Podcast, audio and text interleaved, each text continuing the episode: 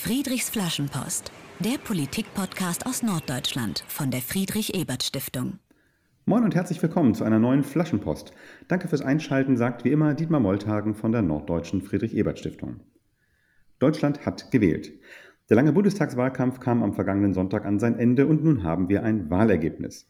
Dieses Wahlergebnis steht im Mittelpunkt der heutigen Sendung mit dem Bremer Politikwissenschaftler Prof. Dr. Andreas Klee, den ich sehr herzlich hier bei Friedrichs Flaschenpost begrüße. Hallo, Herr Klee. Hallo, herzlichen Dank für die Einladung. Ich darf Sie ganz kurz vorstellen. Andreas Klee ist seit 2011 Professor für Politikwissenschaft und ihre Didaktik an der Universität Bremen und dürfte vielen Bremerinnen und Bremern als politischer Kommentator bei Buten und Binnen bekannt sein, ja auch am vergangenen Sonntag.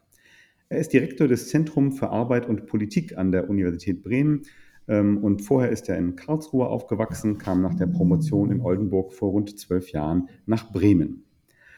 Ja, ich denke, das Bundestagswahlergebnis gibt uns eine Menge Gesprächsstoff. Wir haben gerade schon mal gesagt, ne, so die, wir senden jetzt mal die nächsten zwei, drei Stunden. Kleiner Scherz. Ähm, wir werden aber auch einen Blick auf die Ergebnisse in Bremen werfen und darüber sprechen, was der Wahlsonntag eigentlich landespolitisch für Bremen bedeuten könnte. Mhm. Ähm, als erstes mal die ganz persönliche Frage. Wie haben Sie eigentlich äh, persönlich den Wahlabend jetzt am Sonntag verbracht? Ähm, ich war, ich habe mir die ersten ähm, Hochrechnungen noch zu Hause angeguckt und musste dann, wie Sie schon gesagt haben, oder wollte auch gerne und habe die Einladung eingenommen, angenommen bei Buten und Binnen noch vorbeizugucken, da ein bisschen was zu sagen. Danach war ich noch bei äh, beim Radio einmal ganz kurz und war dann so um neun, halb zehn wieder zu Hause und bin dann gerade richtig gekommen, um die Großkopferten nochmal zu sehen bei ihren ersten Reaktionen in den unterschiedlichen Runden. Genau, und äh, das sind ja immer es sind schon immer so kleine äh, ja, Ereignisse oder, oder wichtige Ereignisse im Leben eines Politikwissenschaftlers. Äh, so ab 16 Uhr steigt dann schon auch die Spannung und es war ja ein Wahlkampf, äh, der ja einen großen äh, Spielraum ließ in Bezug auf die erwartbaren Ergebnisse. Deshalb war ein schöner Sonntag und äh, auch dann interessant. Also Sie sind jetzt für die Verkürzung der Wahlzeit auf ein Jahr, damit man das häufiger hat, ne? Nee, das, das nicht. Also das ist, äh, das würde, glaube ich, dem, was dazwischen zu leisten ist, nicht gerecht werden. das fühlt, das Nur mir, mir zuliebe, das dann einmal im Jahr zu machen. Ja, ähm, ich habe jetzt schon mehrere Podcasts auch zu, zum Wahlausgang gehört und tatsächlich war eigentlich immer so die erste Frage, die ich mir aber unabhängig davon auch für Sie überlegt hatte. Was war denn eigentlich so die, die größte Überraschung für Sie als jemand, der sich ständig mit Politik ähm, beschäftigt äh, an diesem Wahlergebnis? Also tatsächlich war, war, sind es eigentlich zwei Parteien, die mich am meisten beschäftigt haben im Abend, die, die, die man vielleicht gar nicht so erwartet. Das eine ist die AfD und das andere war die Linke, äh, die mhm. Äh, bemerkenswerte Ergebnisse erzielt haben. Ich hätte eigentlich damit gerechnet, dass die AfD schlechter abschneidet, sage ich ganz ehrlich, weil ich ähm, ähm, aufgrund dessen, wie sie agiert haben in den, in den vier Jahren und äh, auch in den letzten Monaten, ich für mich immer schwer vorstellbar ist, warum sie noch WählerInnen finden dass die Linke äh, so lange zittern muss, ob sie überhaupt in den Bundestag äh, einziehen können und jetzt ja sozusagen auch über Umwege nur reinkommen, sage ich jetzt mal.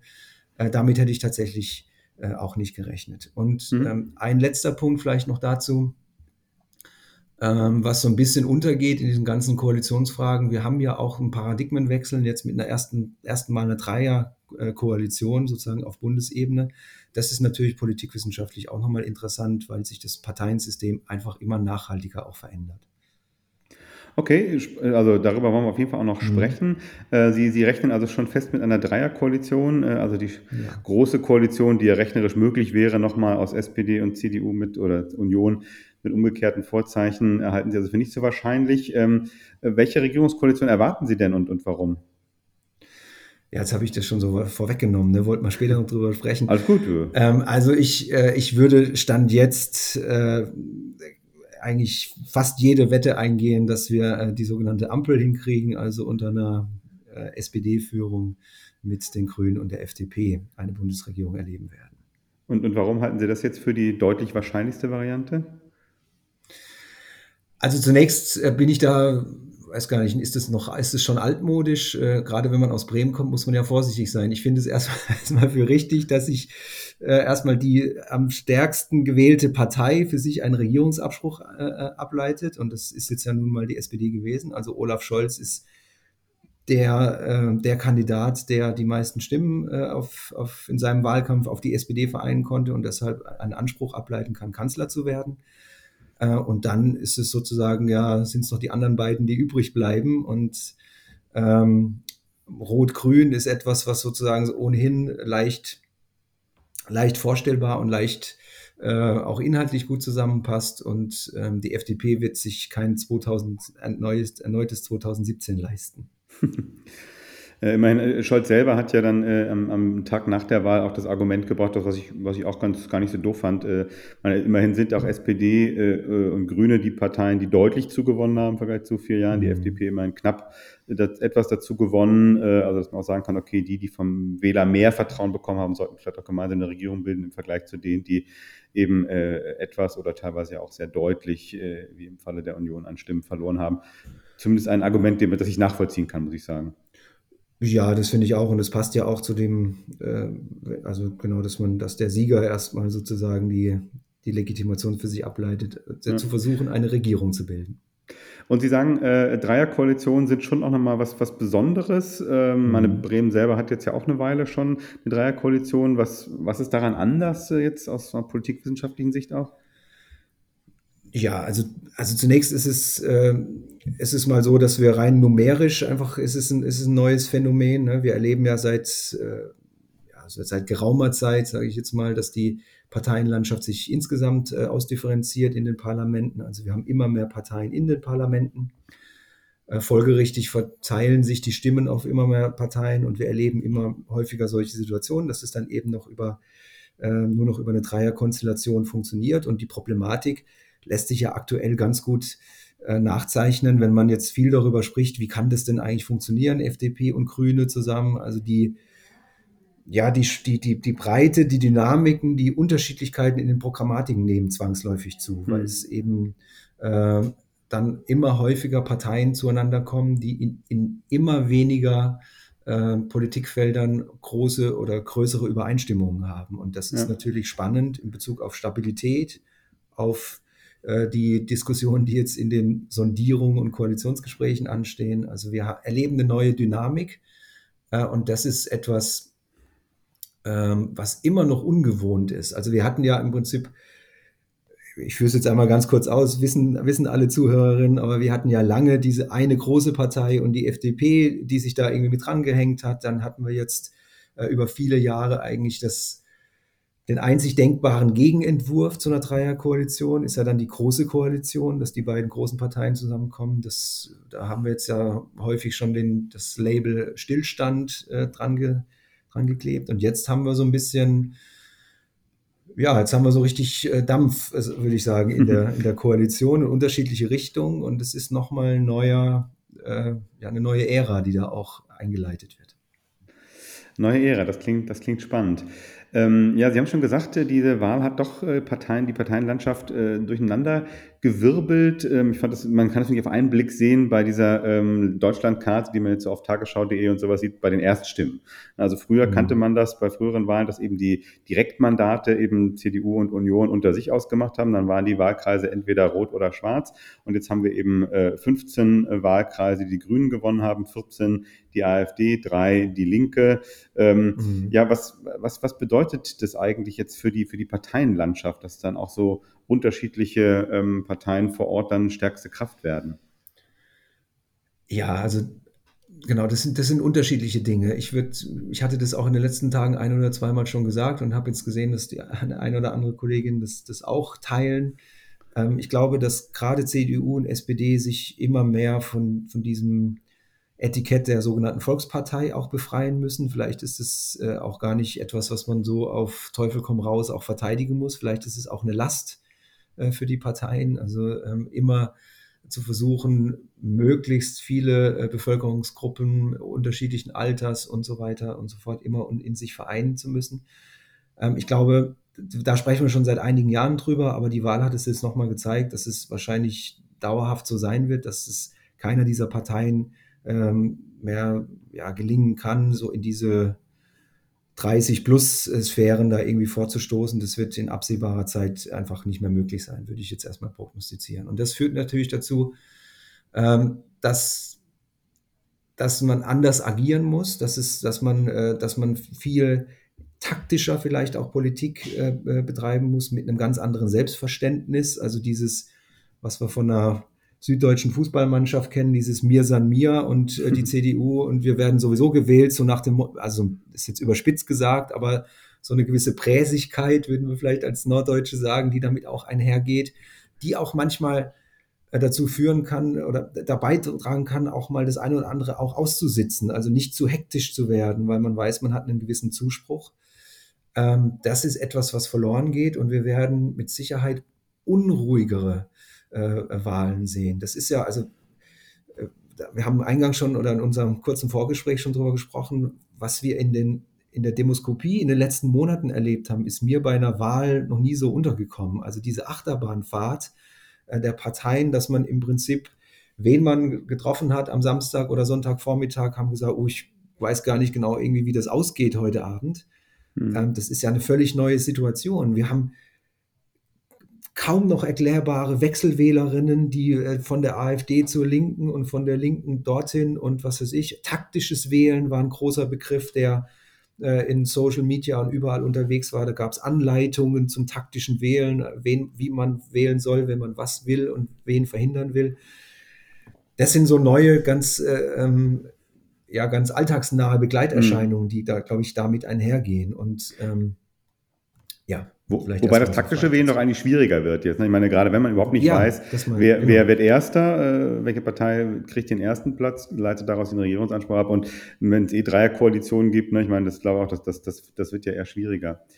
Ich fand es interessant, dass Sie, dass Sie gerade gesagt haben, ähm, ne, Volksparteien haben immer auch den Anspruch, äh, Politik äh, für alle zu machen, zum Beispiel auch für alle Altersgruppen. Jetzt wissen wir ja aus der mhm. Wahlanalyse, dass ähm, gerade, das ist ja auch nichts Neues, ne, also Union und SPD relativ stark gewählt werden von älteren Wählerinnen und mhm. Wählern. Und wir haben ja auch diese Untersuchung jetzt gehabt, dass die, die, die Jungwähler, die Erstwählerinnen und Wähler tatsächlich äh, als stärkste Partei die FDP gewählt haben. Das fand ich persönlich schon überraschend, mhm. gefolgt von den Grünen, die man da normalerweise eher erwartet. Ähm, was, was, bedeutet denn das langfristig? Also werden, werden Wählerinnen und Wähler einfach mit Alter dann sowieso äh, eher neigen Richtung Union oder SPD oder könnte das ein, eine dauerhafte Kräfteverschiebung auch andeuten, dass das mittelfristig Grüne und FDP ähm, noch stärker werden, als sie jetzt ja sowieso schon sind? Ähm, ja, also, also zunächst erstmal war das, äh, ja, also ich, ich, ich, ich habe für mich so überlegt, ja, warum, warum überrascht mich das denn eigentlich? Also es hat, mich hat es tatsächlich auch überrascht, es war aber eigentlich so ein bisschen blauäugig. Ich glaube, man hat sich also wenn man sich auch 2017 hat die, die, die FDP bei den jungen Wählerinnen relativ stark zugewonnen, war nicht in den Sphären, wo sie jetzt sind, aber auch da schon recht erfolgreich. Also so eine gewisse Nähe zu, zu, ähm, zu jüngeren Wählerinnen konnte man auch bei der FDP bei anderen Wahlen auch schon ableiten. Und dann vielleicht nochmal ganz kurz dazu, hatte man sich oder habe ich mich, bleibt mal erstmal bei mir, habe mich auch so ein bisschen verblenden lassen, auch nochmal von dem letzten Freitag und Fridays for Future und äh, man war dann so ein bisschen irgendwie äh, naiv oder mit Vorurteilen beladen und hat gedacht, ja, die jungen Leute sind alle für die Grünen. So, also es gibt jung ist gleich grün, hat man so ein bisschen für sich abgelegt und deshalb kommt jetzt diese Überraschung zustande, die eigentlich gar keine hätte sein müssen. Ähm, ja, das ist, das ist, ähm, das ist erstmal so zu diesem Thema der Überraschung. Das andere, warum, warum gelingt es? Äh, ja, die, die, die Frage äh, Richtung CDU und, und SPD. Ich glaube, Richtungswahl war ja auch ein Etikett, was, was äh, die eine oder andere Partei versucht hat, auf diese Wahl zu, äh, zu kleben. Ich glaube, diesbezüglich könnte es tatsächlich eine Richtungswahl sein. Und das ist vielleicht auch einer der Gründe, der Gründe warum äh, die FDP sich äh, den Rückzieher von 2017 nicht mehr erlauben kann. Weil mit, dieser, mit diesem Rückenwind, den beide Parteien jetzt auch haben, geht auch eine gewisse Verantwortung einher. Wir sprechen alle über, eine, über die Notwendigkeit der Erneuerung unseres politischen Systems, wenn man so will, der Art und Weise, wie wir Politik machen, wie, wie die, die Menschen das wahrnehmen. Und wenn man jetzt so einen klaren Auftrag hat von jungen Menschen äh, und dann tut man gut daran, den eigentlich in die entsprechende Regierungsarbeit zu übertragen. Und jetzt nochmal ganz konkret zu der Frage. In der Tat sollte es FDP und Grünen gelingen, sichtbar zu bleiben in dieser Koalition und auch glaubhaft zu vermitteln zu können, dass im Rahmen der Möglichkeiten, die diese Koalition anbietet, äh, auch ihre Themen umsetzen kann, äh, würde ich sagen, dass sie, dass sie eher dazu gewinnen können. Mhm. Ähm, das ist natürlich immer äh, die, die große Frage vor, vor so einer Koalition. Also tu, schaden wir uns eigentlich? äh, oder ähm, wenn, wir, wenn wir zu viel von uns preisgeben. Also ich würde sagen, äh, wenn dieses Narrativ der, der Zukunftskoalition, ich weiß, das hat Armin Laschet als erstes gesagt, aber man kann ja den Begriff trotzdem äh, noch benutzen äh, mhm. und, und der Veränderungskoalition vielleicht, wenn es das gelingt zu transportieren, dann könnten die äh, Grüne und FDP davon profitieren und dann die Großen noch mehr leiden.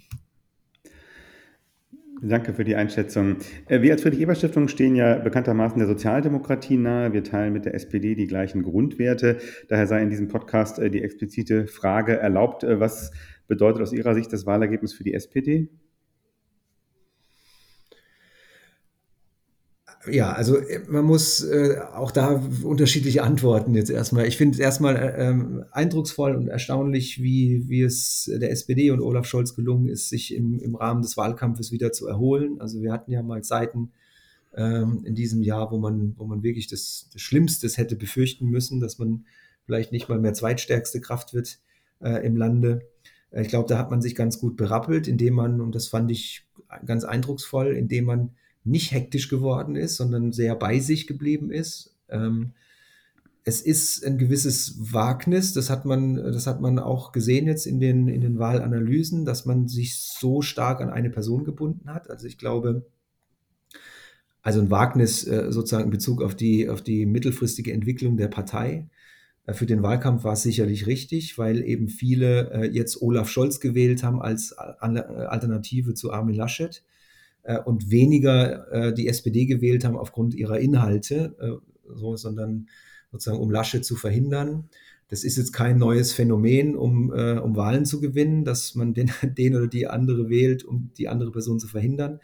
Aber ist natürlich etwas, was, ein, äh, was trotz des, des Wahlsieges, trotz jetzt der, der Kanzlerschaft für die, für die SPD ein weiterer Hinweis sein sollte. Also ich habe ich hab irgendwo mal gesehen, korrigieren Sie mich, wenn Sie andere Zahlen können, dass, die, dass der inhaltliche Zuspruch bei 16 Prozent äh, irgendwo äh, war und alles andere sozusagen on top war die, die Personenwahl. Jetzt ist natürlich Person und Inhalt nicht immer zu 100 Prozent voneinander zu trennen, ist mir auch klar.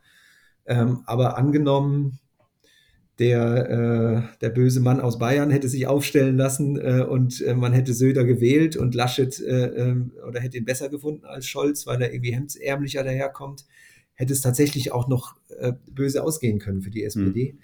Äh, also was ich damit sagen will, ist, es, es ist wichtig, die Wahl richtig aufzuarbeiten, vernünftig aufzuarbeiten für die SPD und sich nicht äh, den, den, Blick verstellen zu lassen von dem, von dem äh, Wahlerfolg, der ja jetzt erstmal auch da ist und darüber sollte man sich freuen, sondern man muss weitermachen, weiter die Partei reformieren äh, und sich äh, vielleicht auch so ein bisschen mitreißen lassen von diesem Aufbruchsgedanken. das ähm, wäre meine Empfehlung.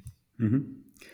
Vielen Dank. Und äh, wir haben auch gleich die, meine nächste Frage mit beantwortet, die eben nach, nach der Rolle von Olaf Scholz haben schon gesagt, dass das sicherlich eine sehr starke Rolle war. Ich habe jetzt auch keine konkreten Zahlen oder sowas, aber mhm. ich glaube, das ist relativ sicher, dass eben die Person äh, Olaf Scholz äh, da auch eine große Rolle gespielt hat bei vielen für die Wahlentscheidung pro SPD. Ich hätte noch eine Frage, ähm, jetzt auch nochmal an den Politikwissenschaftler. Ähm, wir haben ja äh, auch das Phänomen, dass wir im Vorfeld der Wahl äh, gefühlt jeden Tag eine neue Umfrage gesehen haben. Und das ist jetzt ja auch neu seit einigen Jahren, dass auch wirklich bis wenige Tage vor der Wahl, ich glaube zwei Tage vor der Wahl oder sowas, die mhm. letzte Umfrage nochmal in der Bildzeitung oder irgendwo erschienen. Ähm, ja, das ist, äh, und am Ende muss man jetzt ja sagen, war das Wahlergebnis doch ziemlich dicht dran, auch an den letzten Umfragen. Äh, wir haben schon gesagt, Linke war dann doch ein bisschen schwächer als in den letzten Umfragen, okay. Mhm. Ähm, aber äh, sind das dann also Umfragen am Ende doch irgendwie äh, Prognosen, was die Umfrageinstitute ja immer sagen, sind es nicht? Oder welche Rolle spielen eigentlich Umfragen dann auch für, für die Wahlentscheidung? Gibt es dazu Erkenntnisse in der Politikwissenschaft? Ja, die gibt es, äh, die gibt es in der Tat, genau. Also wir müssen, diese Umfrage, Prognose, Hochrechnungen sind natürlich irgendwie andere Dinge, sind andere Methodiken, die dahinter liegen. Genau, das muss man erstmal äh, muss man erstmal voneinander trennen. Und die, die Hochrechnung ist ja dann sozusagen eigentlich die erste, die sich auf tatsächlich auf konkrete, auf echte Zahlen bezieht, äh, wenn man so möchte, die, die, auf echte Kreuze äh, auf Wahlzetteln und deshalb die immer auch die verlässlichste ist. Ja, ähm, also die, es gibt, es gibt Erkenntnisse darüber, dass wenn die, wenn die Umfragen sagen wir mal, Kopf an Kopf rennen. Also wenn die Umfragen darauf hindeuten, dass es ein spannendes äh, äh, Wahlergebnis wird oder dass es umkämpft ist, dass, dass die WählerInnen das Gefühl haben, äh, unsere Stimme zählt tatsächlich, dass sie dann auf jeden Fall dazu führen, dass es die, die Wahlbeteiligung begünstigt. Und das war in diesem Fall ja auch so. Hm. Genau, war auch so. In Bremen hatten wir eine ähnliche äh, Situation bei der Bürgerschaftswahl, ne, wo dieses Kopf-an-Kopf-Rennen äh, zwischen äh, ähm, Herrn Bovenschulde und Herrn Meyer-Heder irgendwie abzusehen Damals war. Damals noch Carsten Sieling, aber. Äh, ja, Entschuldigung, oh, ja, stimmt, das war, haben wir dann danach erst. Ich habe mich schon so an Bovi gewöhnt. Ähm, genau, Entschuldigung, Carsten Sieling. Genau, also das hat auch dazu geführt, dass man mobilisiert, dass man vielleicht auch innerhalb der, der eigenen Reihe nochmal mobilisieren kann. Ähm, das, ist, das ist auf jeden Fall ein Effekt. Äh, und im, im, das Gegenteilige eben, wenn es irgendwie ganz klar ist, dass die eine oder andere Partei, der ein oder andere Kandidat um Längen voraus ist, dass dann das Interesse so ein bisschen äh, nachlässt und dass man deshalb auch ja, äh, vorsichtig sein sollte. Also sie haben Einfluss, aber äh, jetzt nicht in dem Sinne, dass sie die, die, die, die Wahlentscheidung an sich beeinflussen, sondern eher die, die Grundgesamtheit mhm. der Wählerin. Vielen Dank für Ihre Analyse dieses Bundestagswahlergebnisses hier bei Friedrichs mhm. Flaschenpost. Ähm, wir sprechen gleich noch weiter darüber und schauen dann auch, wie versprochen, noch mal äh, nach Bremen, haben wir gerade schon angefangen. Äh, allerdings wollen wir nicht versäumen, auch in dieser Folge äh, mit Ihnen Friedrich fragt zu spielen, unser kleines Spiel mit den Entweder-Oder-Fragen, die Sie spontan beantworten müssen. Und auf geht's. Ähm, wer wird Kanzler, Scholz oder Laschet? Scholz. Haben Sie schon gesagt, stimmt. Ähm, das letzte Buch, das Sie gelesen haben, war es ein Roman oder ein Sachbuch? Oh, wir sind kurz am Urlaub, ein Roman. äh, apropos Urlaub, im Urlaub fahren Sie lieber ans Meer oder in die Berge? Äh, immer ans Meer. Äh, und wenn Sie äh, in Bremen mal frei haben, ausgehen oder zu Hause die Füße hochlegen? Zu Hause Füße hochlegen eigentlich eher. Äh, Sie sind äh, Jugendfußballtrainer, deswegen die Frage, mhm. lassen Sie Ihre Mannschaften lieber hinten dicht spielen oder alles nach vorne? Auf gar keinen Fall. Alles nach vorne. Alles nach vorne. immer, immer aktiv. Immer, immer. Wir sind äh, in, in altem Werder-Manier. 5-4 gewinnen wir die Spiele immer. Okay. äh, was machen Sie an der Uni lieber? Forschen oder lehren? Äh, ich muss mich entscheiden. Ne? Ähm, äh, forschen. Und wenn Sie für den gleichen Zeitraum zu einer politischen Talkshow bei Radio Bremen eingeladen sind und aber auch Karten für ein Werder-Spiel haben, wo gehen Sie hin? Äh, Werder. das war jetzt sehr, sehr eindeutig. Ja, ganz vielen Dank fürs, äh, fürs Mitspielen. Ähm, ich hatte in der Anmoderation schon gesagt, Sie sind äh, Professor an der Universität Bremen für Politikwissenschaft und Ihre Didaktik. Was macht denn ein, ein mhm. Politikdidaktiker an der Uni Bremen? Ähm, das hat, äh, das, ja, die, die ganz konkret, äh, Sie haben ja schon nachgefragt, Forschung oder Lehre. Das heißt erstmal, dass ich mich in der Lehre auch im Bereich der Lehramtsausbildung bewege. Das heißt, die Studierenden, die bei mir unterwegs sind, bei uns in der Arbeitsgruppe unterwegs sind, sind nicht nur äh, Leute, die ein Vollfach in Politikwissenschaft anstreben, also ein, ein Bachelor oder dann einer der möglichen Master, die es gibt, sondern auch Leute, die dann später an die Schulen kommen. Und ähm, ja, letztendlich äh, in, in Bezug auf die Forschung hat es damit was zu tun, dass wir und ich äh, mich auch immer mit der Frage der Vermittlung von Politik beschäftige. Und ich habe das sozusagen für mich äh, in den letzten Jahren eigentlich immer mehr erweitert, dass, es, dass ich mich nicht nur dafür interessiere, wie kann man in schulischen Kontexten oder in Bildungsformaten über Politik sprechen, Politik vermitteln, sondern eben auch die Frage, wie gelingt es äh, uns eigentlich, äh, Politik in der Gesellschaft weiterhin so zu kommunizieren, so darzustellen, dass die Menschen das Gefühl haben, ähm, das ist wichtig für sie und das ist ein, ein, ein Teil ihres Lebens. Und unter anderem führt es dann, führte das für mich konsequenterweise dazu, dass ich dachte, Mensch, als in meiner Rolle müsste ich da eigentlich mich auch stärker engagieren und auch dazu beitragen, dann eben über Politik auch zu sprechen in der Öffentlichkeit und Politik zu erklären. Mhm. Äh, was nicht immer wissenschaftlichen Maßstäben entspricht. Das ist dann, das ist eine gewisse Schwierigkeit. Also das ist natürlich was anderes, ob ich einen Fachvortrag halte oder bei Buten und Bin in der Fernsehsendung bin. Äh, das ist mir auch bewusst, aber ich mache das auch ganz bewusst, weil ich einfach denke, es ist, es ist eine wichtige Aufgabe auch von jemandem, der in meiner Position ist, sich in diesen, in diesen Kontexten auch zu bewegen und mitzu, mitzuhelfen, Dinge zu erklären, die dazu passieren. Mhm. Und dann haben Sie so ein, so ein Beispiel für uns, also bleiben vielleicht ruhig bei, bei, bei jungen Menschen, mhm. das ist ja auch immer so ein Ziel von Schule, aber natürlich auch von uns als Friedrich-Ebert-Stiftung, junge mhm. Menschen für, für Politik zu begeistern. Was, was ist wichtig, um, um Politik zu vermitteln, jetzt zum Beispiel an junge Menschen?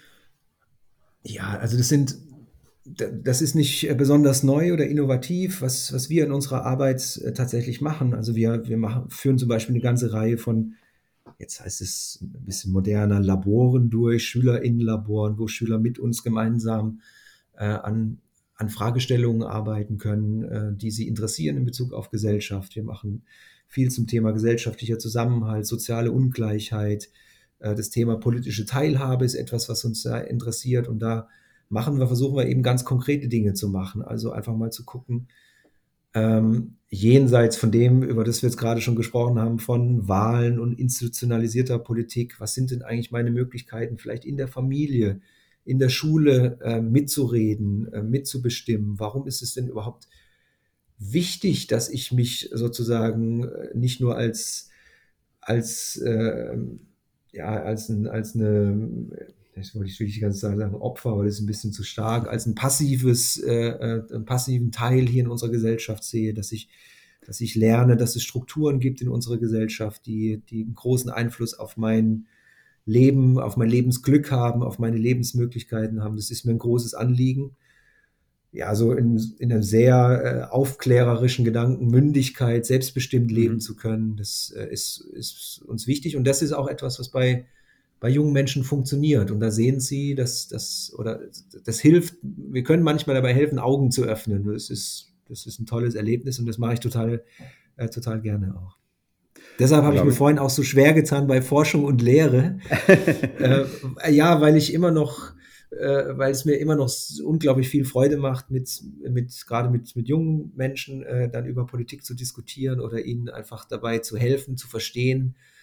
Ähm, dass es wichtig ist, dass sie nicht alles über sich ergehen lassen, sondern sich einmischen.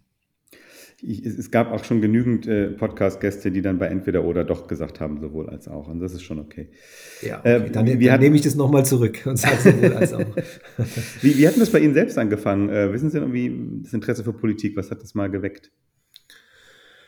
Ähm, ja, das sind, es sind tatsächlich, äh, fing in der Familie schon an. Also meine, meine Eltern äh, haben mit mir immer über Politik diskutiert. Ich, ich kann mich äh, an solche Abende oder Tage wie gestern gut erinnern, wo wir gemeinsam dann äh, vor, den, vor dem äh, Fernseher saßen, haben Wahlergebnisse angeguckt. Ich bin immer mit zum Wählen gegangen, schon als das ist so diese Luftballons und Fähnchen, die man damals gekriegt hat, sind mir in Erinnerung. Meine Mutter war sehr in der Kommunalpolitik äh, aktiv, ähm, hat, hat über viele Jahre war im Gemeinderat und hat da immer Dinge mitgemacht. Das habe ich immer so mitgekriegt. Und für mich selber fing es dann an, tatsächlich wie, wie viele Kolleginnen, das habe ich schon häufiger gehört, mit, mit äh, Jugendzentrumsarbeit äh, dort mitzumachen. Da hatten wir gute Sozialarbeiterinnen, äh, die ich, das ich, habe ich damals gar nicht so wahrgenommen, aber die haben natürlich mit uns politische Bildungsarbeit gemacht und haben uns diskutieren lassen und haben uns äh, Aktionen planen lassen und äh, haben das super gemacht, finde ich. Und genau, da bin ich irgendwann nach Karlsruhe und da fing es dann für mich äh, stark an, dass ich mich engagiert habe äh, gegen Rechtsextremismus, war da in verschiedenen Organisationen und wurde so immer weiter äh, politisiert und habe ja selber dann auch Politik äh, Lehramt studiert und wollte Politiklehrer werden. Jetzt ist es ein bisschen anders gekommen, aber so ähnlich ist es ja. Ja, ganz herzlichen Dank äh, für diesen Einblick auch in Ihren Berufsalltag und das, was, äh, was Sie so machen. Äh, nicht zuletzt für uns in der Friedrich-Ebert-Stiftung sehr, sehr spannend und sehr, sehr relevant. Äh, kehren wir aber zurück zur Analyse des Bundestagswahlergebnisses äh, und ähm, gucken eben stärker regionalspezifisch. Ähm, bevor wir gleich über Bremen sprechen, nochmal eine generelle Frage. Also äh, wir haben ja schon über die Erststimmen gesprochen. wir haben dieses Mischsystem. Also Erststimme wählt einen Wahlkreiskandidaten oder eine Kandidatin, Zweitstimme wählt dann ähm, eine Partei. welche Rolle spielen denn jetzt eigentlich die Wahlkreiskandidatinnen und Kandidaten und, und Regionalthemen bei einer Bundestagswahl? Spielen die überhaupt eine Rolle? Ja, die spielen eine Rolle. Also es ist, ähm, es gibt, also es ist inhaltlich natürlich irgendwie, äh, kriegt man es nicht so richtig auf die Reihe. Es ist immer schwierig für die, für die Abgeordneten dann äh, sozusagen nochmal zu sagen, was habe ich denn jetzt konkret für meinen Wahlkreis in Berlin erreicht. Das ist klar. Äh, trotzdem gibt es immer sowas wie so einen gewissen Promi-Bonus, äh, sage ich jetzt mal, wenn es einem gelingt, dass man als Person in, in Bremen zum Beispiel äh, oder in anderen Regionen als Person einen gewissen Bekanntheitsgrad hat, dann, ähm, dann nützt es natürlich äh, unabhängig von dem, was man tatsächlich auch dann irgendwie geleistet hat in den, in den vier Jahren, dann dort auch wieder, wieder anzuziehen. Die, äh, die Kandidaten profitieren aber auch ganz stark einfach von, von den Grundströmungen, die in den jeweiligen äh, Wahlkreisen dann über, über Landtagswahlen oder Kommunalwahlen dann auch abgebildet sind.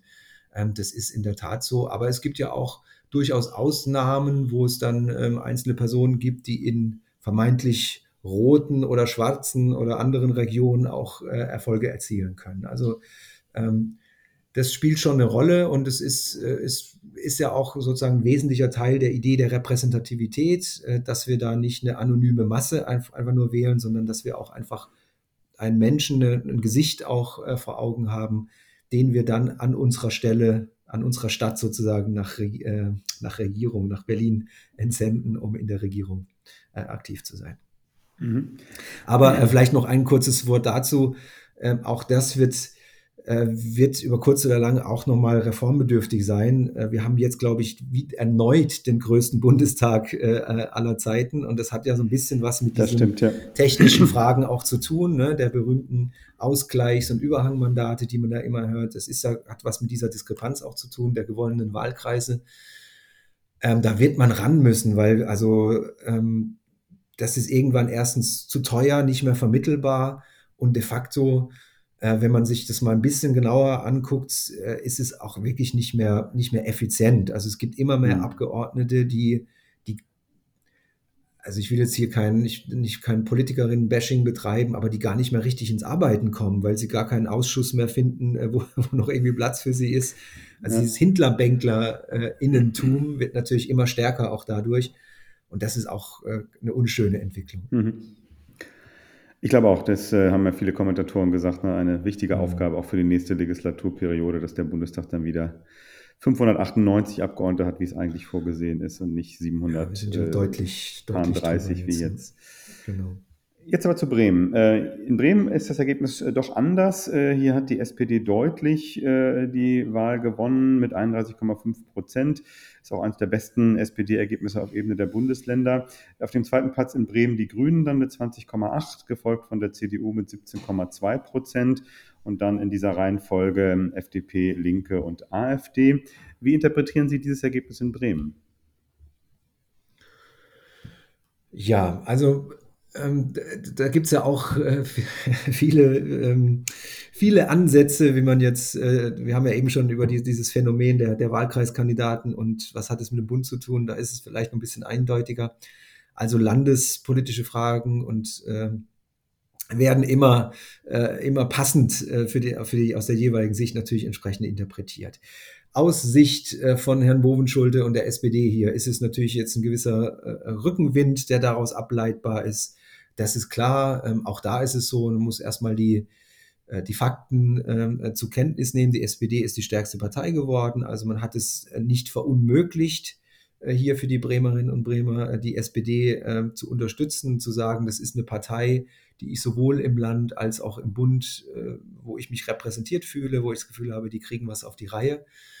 Ähm, deshalb ist es, ist es schon ein positives äh, Zeichen hier für die, für die SPD auch im Land, dass man, äh, dass man Unterstützung nach wie vor hat, dass es vielleicht auch, das muss man auch sagen, gewisse Wankelmütigkeiten, Unsicherheiten, die es ja auch bei den, äh, bei den Menschen hier in Bremen gab. Äh, die SPD ist ja bei weitem nicht, hat die letzten Wahlen nicht mehr so stark bestreiten können, wie es ja auch hier mal der Fall war. Also hat den Abschwung auch voll mitgenommen. Vielleicht kann man den Aufschwung der jetzt da in Bundesebene da ist, ja dann auch voll mitnehmen. Und ähm, wir hatten ja in anderen, in anderen Zusammenhang auch schon mal die Möglichkeit, miteinander zu sprechen. Da haben wir über Impferfolge und Impfsieger und Tabellen, vordere Tabellenplätze plötzlich gesprochen bei Digitalisierung und jetzt in verschiedenen Corona-Kontexten. Ähm, das muss man auch sagen, das war ein gutes Management und dann darf man auch mal äh, gewählt werden. Wobei zum Beispiel die Linke äh, nicht im gleichen Maße davon profitiert hat, muss man sagen. Ne? Da hätte man ja auch sagen können, Frau Bernhard hat es gut gemanagt hier in Bremen, ist eine, Grü eine nicht eine grüne, eine linke Senatorin, Entschuldigung. Ähm, die konnten den Schwung nicht so mitnehmen, haben ihre, ihre Direktmandate auch verloren. ähm, oder ihre Mandate verloren. Äh, die, ähm, genau, also es ist, es ist zu ähm, unterschiedlich zu bewerten. Erstmal ist es ein, ein weiterer äh, Achtungserfolg für die SPD hier in Bremen, würde ich schon sagen. Das ist ja immer so eine Frage, ne? inwieweit eigentlich äh, politische Politik auf anderer Ebene eine Rolle spielt. Ne? Man sagt ja, also die äh, Politiker selber sagen natürlich, äh, es ist reine Bundestagswahl oder es ist eine reine Landtags- oder äh, Bürgerschaftswahl im Fall von Bremen oder eine reine Kommunalwahl. Aber äh, gibt es da jetzt auch in der Politikwissenschaft Erkenntnisse? Also welche, äh, welche Rolle spielt jetzt zum Beispiel Bremer Landespolitik, wenn ein Bremer Wähler oder Wählerin eben ähm, eine Bundestagswahl gerade das Kreuzchen macht? Also ich habe das vorhin schon, ich muss noch, mich noch einmal korrigieren. Ich habe aus Versehen, glaube ich, gesagt, dass die Linke ihr Direktmandat verloren haben. Das ist natürlich Quatsch, das hatten sie ja nicht. Ne? Die, das war sozusagen über die Liste, äh, auch 2017, aber äh, nur nochmal, weil ich das so im Kopf hatte, musste ich es nochmal sagen. Mhm. Ähm, ja, also ich, ich habe das vorhin schon so ein bisschen angedeutet. Es gibt die, es gibt so die, die Aussage, dass, dass ähm, es muss gelingen äh, für so eine, für eine Landes, äh, Landespartei oder jetzt für in der Rolle von Herrn Bogenschulde, dass man es den Leuten nicht verunmöglicht, die SPD zu wählen. Also ich glaube, es gibt diesen gewissen Trend, der da ist. Es gibt, äh, es gibt bundespolitische Themen, die gesetzt werden. Olaf Scholz, Laschet, das sind die Personen, die dann erstmal eine Rolle spielen. Aber ich glaube schon, und das ist auch belegbar, dass äh, durch größeres Fehlverhalten von Politikerinnen einer Partei in, in, in unmittelbarer Nähe, also angenommen, äh, das wäre jetzt richtig in die Hose gegangen hier in, in Bremen und man hätte eine klare politische Verantwortlichkeit gehabt bei, bei der SPD äh, und bei Herrn Bohenschulte meinetwegen, da ist irgendwie... Dann hätten die Leute auch nicht Scholz gewählt. Nicht, auch nicht, aber ja. weniger. Ja. Okay. So, also das heißt, äh, das heißt, dieses, dieses man kann es versauen auf Landesebene. Das sollte man, äh, das, äh, es ist schwieriger, im Gegenteil äh, sozusagen es auszugleichen. Ne? Also wenn man jetzt einen schlechten Kandidaten hat und hat eine super Performance im Land, das zu kompensieren ist schwieriger. Auch da sind die, äh, können sich diese Phänomene überlagern. Also wenn beides schlecht ist, dann geht es noch weiter runter. Ähm, aber die, die Kompensationsfunktion ist nicht so hoch. Ähm, aber es ist umgekehrt, äh, es, ist ein, es spielt, es ist schon wichtig, dass die, ähm, dass sozusagen die, das Gefühl bei den Menschen da ist oder die Überzeugung da ist, dass eine, dass eine Partei auch äh, Dinge äh, organisieren und managen kann. Das kann also auch durchaus abträglich werden. Und mhm. deshalb nochmal, äh, die SPD hat es hier nicht unmöglich gemacht, SPD auch auf Bundesebene zu wählen. Und das ist okay. Hm. Also den, den sprichwörtlichen oder viel beschriebenen Rückenwind oder Gegenwind aus der jeweils anderen Richtung gibt es also tatsächlich politikwissenschaftlich äh, wirklich. Jetzt ähm, sind ja, Sie ja auch. Ja, den gibt es, gibt es. Genau. Sind Sie ja gibt auch, es, aber es ist, wird natürlich dann gerne rhetorisch auch noch verstärkt, sagen wir mal so. das, das ohne Frage. Äh, jetzt sind Sie ja auch ein, äh, ein Bremer Bürger, wie, äh, wie viele hunderttausend andere auch. Was, was erwarten Sie jetzt eigentlich auch ganz, ganz persönlich? Wird dieses Bundestagswahlergebnis, wie wird sich das auf Ihren Alltag mittelfristig auswirken? Ja, äh, genau, jetzt, jetzt sind wir ja noch so ein, äh, jetzt, jetzt gucken wir ja nochmal noch mit, mit äh, spannenden, spannenden Blickes nach Berlin und gucken uns Sondierungen und Koalitionsverhandlungen an. Und dann, ich hatte ja eingangs schon gesagt, mein Tipp ist klar, äh, geht klar Richtung Ampel. Ähm, dann wäre es für mich äh, persönlich auch wirklich wünschenswert, wenn man diese, diese starken Veränderungen auch erkennen äh, würde. Also ich würde mir schon wünschen, dass es klare neue Zielsetzungen gibt in Bezug auf, ähm, auf Nachhaltigkeit, äh, in, in, Bezug auf die Klimapolitik, äh, dass wir auch in Steuerpolitik eine andere Maßnahmen sehen, um soziale Ungleichverteilung, die, aus meiner Sicht offensichtlich ist, äh, einzudämmen. Ähm, das würde ich mir schon wünschen, dass man das merkt äh, und dass man, dass man es sieht, dass man, dass man das Bekenntnis zu Europa äh, erneuert da hat äh, Frau Merkel sich aus unterschiedlichen Gründen jetzt sehr bedeckt gehalten in den letzten Monaten. Corona hat seinen Teil dazu getan, dass das irgendwie nicht mehr so ein Thema war. Äh, jetzt auch im Wahlkampf war Außenpolitik nicht so ein Riesenthema, aber ich finde, das ist ein, ein großer, großer Auftrag, sich als, sich als Bundesrepublik auch neu zu definieren in dieser, in dieser, in dieser EU und ein bisschen wegzukommen von dieser immer nur der, der, die, die Mahnerin zu sein in Bezug auf fiskalpolitische Entscheidungen und ihr mhm. spart nicht genug und was weiß ich, ähm, sondern wieder ja, das Europa der gemeinsamen Werte äh, äh voranzutreiben und äh, da auch für neuen Rückenwind zu sorgen. Das würde ich mir persönlich äh, sehr wünschen. Vielen Dank. Und ich glaube, das war auch, gleich schon dann die Flaschenpost an die Zukunft der neuen Bundesregierung, die Sie äh, damit formuliert haben. Ganz herzlichen Dank äh, für das Gespräch, Professor Dr. Andreas Klee, Professor für Politikwissenschaft und Ihre Didaktik an der Universität Bremen, zugleich viel gefragter Analyst der Politik in Bremen. Danke für ja, Ihre Gedanken zum Bundestagswahlergebnis, Ihre Prognosen, wie es äh, weitergehen könnte in Sachen Regierungsbildung, die Sie äh, mit uns geteilt haben. Sehr gerne. Ja, und dann sage ich ihr alles Gute für das äh, bald beginnende Wintersemester und äh, natürlich gern auf bald in der Friedrich-Ebert-Stiftung. Tschüss und gerne auf Wiederhören, sage ich auch allen Hörerinnen und Hörern am übernächsten Montag hier bei Friedrichs Flaschenpost. Äh, es verabschiedet sich Dietmar Molltagen vom Jürges Leber Forum der Friedrich-Ebert-Stiftung. Und wie immer gilt, kommentiert gern diese Folge oder natürlich auch frühere Folgen. Sagt uns, was euch an dem Podcast gefällt oder nicht so gefällt. Und wir freuen uns auch immer über Anregungen zu Themen oder Gästen, die ihr bei uns hören wollt. Und äh, wie immer gilt, äh, alles, was ihr uns vorgeschlagen habt, haben wir dann irgendwann auch umgesetzt. Für heute war es das. Macht es gut, bleibt gesund, bleibt interessiert und bleibt engagiert in politisch spannenden Zeiten. Friedrichs Flaschenpost, der Politik-Podcast aus Norddeutschland von der Friedrich-Ebert-Stiftung.